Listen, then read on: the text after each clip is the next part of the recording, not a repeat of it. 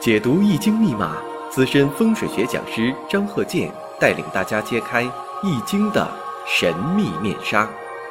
周易新天地，五行解奥秘。请听周易五行。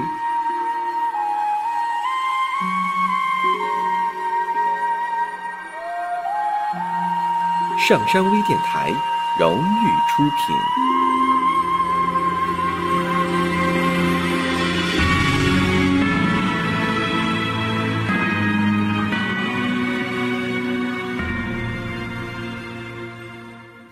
大家好，我是张鹤剑。周易五行，我们接着上一堂。上一堂这个五行啊是丁酉戊申甲子癸酉。上一堂呢也分析了旺衰，然后判断呢他什么时候有正式工作，什么时候提拔，什么时候送到外地去深造。哎，这都是在五行上一个判断啊准确。你不能听对方啊给你介绍啊，都向你坦白介绍了，那还用你呃去分析干什么呢？所以我在分析的时候呢，都是亲自用语音来讲。经常听我课的，对我这个东北式的普通话啊特别熟悉了。以证明呢，确实我本人在讲啊，不是用这个电脑啊复制粘贴出来的。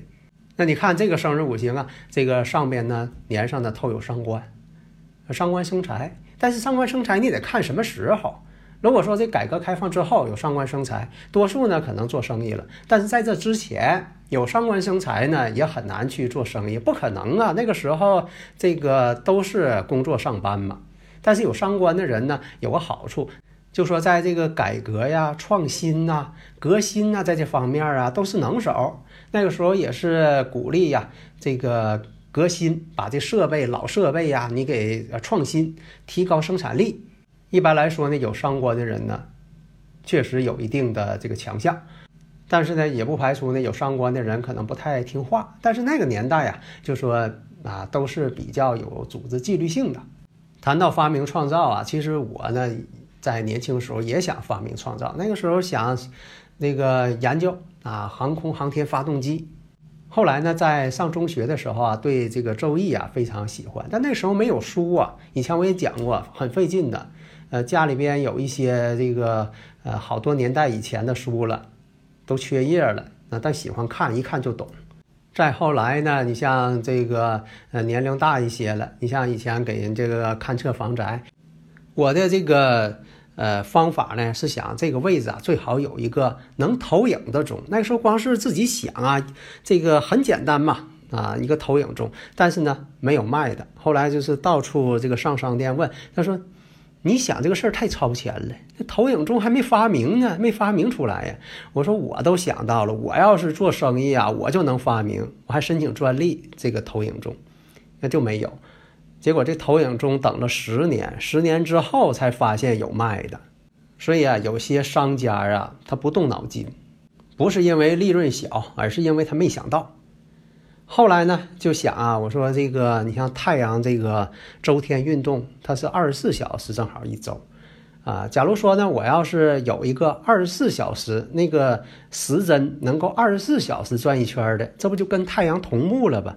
我说这要是说的用它来这个测量日影，太方便了。结果呢，到这个商店一问，没有，而且呢，那个女售货员呢还大惊小怪的，哪有那种钟啊？二十四小时转一圈，太可怕了吧？我说那有啥可怕的呀？它不挨着呀。我一听这话呀，得了，估计这个钟是没有了，因为他见过都没见过呀。结果这个二十四小时的钟了，我等了二十年才出现。后来是这个，当时我是自己用手工做了一个钟啊，能走二十四小时的，把这个机芯齿轮啊给改了一下。那么我说这个是什么意思呢？就说你看这个五行：丁酉、戊申、甲子、癸酉。那出现这种情况，当时那个年代它能发展到什么程度呢？哎，这个我们看一下。上一堂我们讲到了丙寅年，寅申相冲，一冲之后，哎，送到这个外地去学习深造。因为那个时候啊，这个高学历的人呢很少。你看我这个所运用的，你看这个有一马相冲啊，相冲相刑啊，但相冲相刑呢，并不是说都不好。所以呢，我判断的时候，大家要注意，这就是我。张鹤剑教授全凭看圈里的理论，那么这个理论呢，就是短平快，迅速入局，所以一看这应该是好事。你别看是这个相形相冲，相形相冲只能代表他比较辛苦、比较累，因为那个时候他文化低，送他学习去呢，那得费一番辛苦。学习回来之后，那成为这个技术骨干啊，这不是他讲的啊，你得给他说，说的是跟他这个事情是吻合的，一样的。后来呢，得到提拔，领导特别重用他，因为他确实呢，他确实呢能挑起大梁，头脑聪明。用头脑聪明的人，领导啊，他省心省事儿。但是有一点啊，太聪明的他逆反心理强，所以这是有好啊，就有坏的一面，都是双刃剑嘛。所以呢，在这个乙巳这步运势出现的时候啊，巳乙申合，所以啊，在这个丙申的时候，学习回来了，马上提拔，提拔为领导岗位，而且提拔他的人是五行当中水多的人，为什么？他需要水，所以在这里呀，不要一天总得查呀，这贵人是什么呢？太教条了，那个方法不行。那有朋友就问了，那他这个伤官生财，他应该是按你讲的，应该是做个体老板。但那个年代他没有个体老板，那伤官生财呢，就是为为社会、为企业创造财富。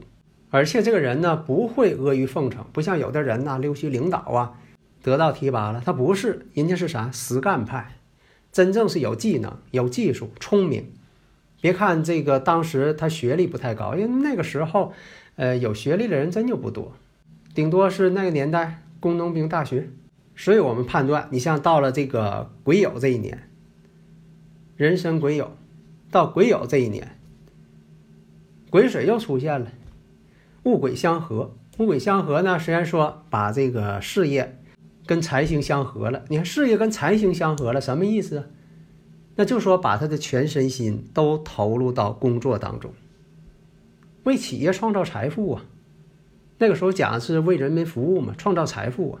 所以在这里呢，我要强调一些，你判断的时候，你必须分析它是在什么年代。所以学这个五行呢，一个是要有经验，就是你人生这个阅历要有啊，你经历过这些事情，你分析呢就不会说的离题太远。你像说这个人说在这个。呃，二零一九年开始，二零二零年、二零二一年、二零二二年，你说他都有财气啊，都能好。但是这个大环境，全世界这个大环境这种影响，那他可能呢生不逢时。但是有一点又有问了，那你说所有人都生不逢时啊？那可不一定。这个呢还得看你是做什么的。有的时候做这个工作的，哎，反而呢反而还好了。所以你还得判断呢，就说从生日五行这八字拿来，你得看呢他是做什么的，然后你再展开论述大运流年都有什么事情，这才能准确。所以下一堂呢，我们继续深入探讨啊，他这个五行将来的发展都出现什么情况。好的，谢谢大家。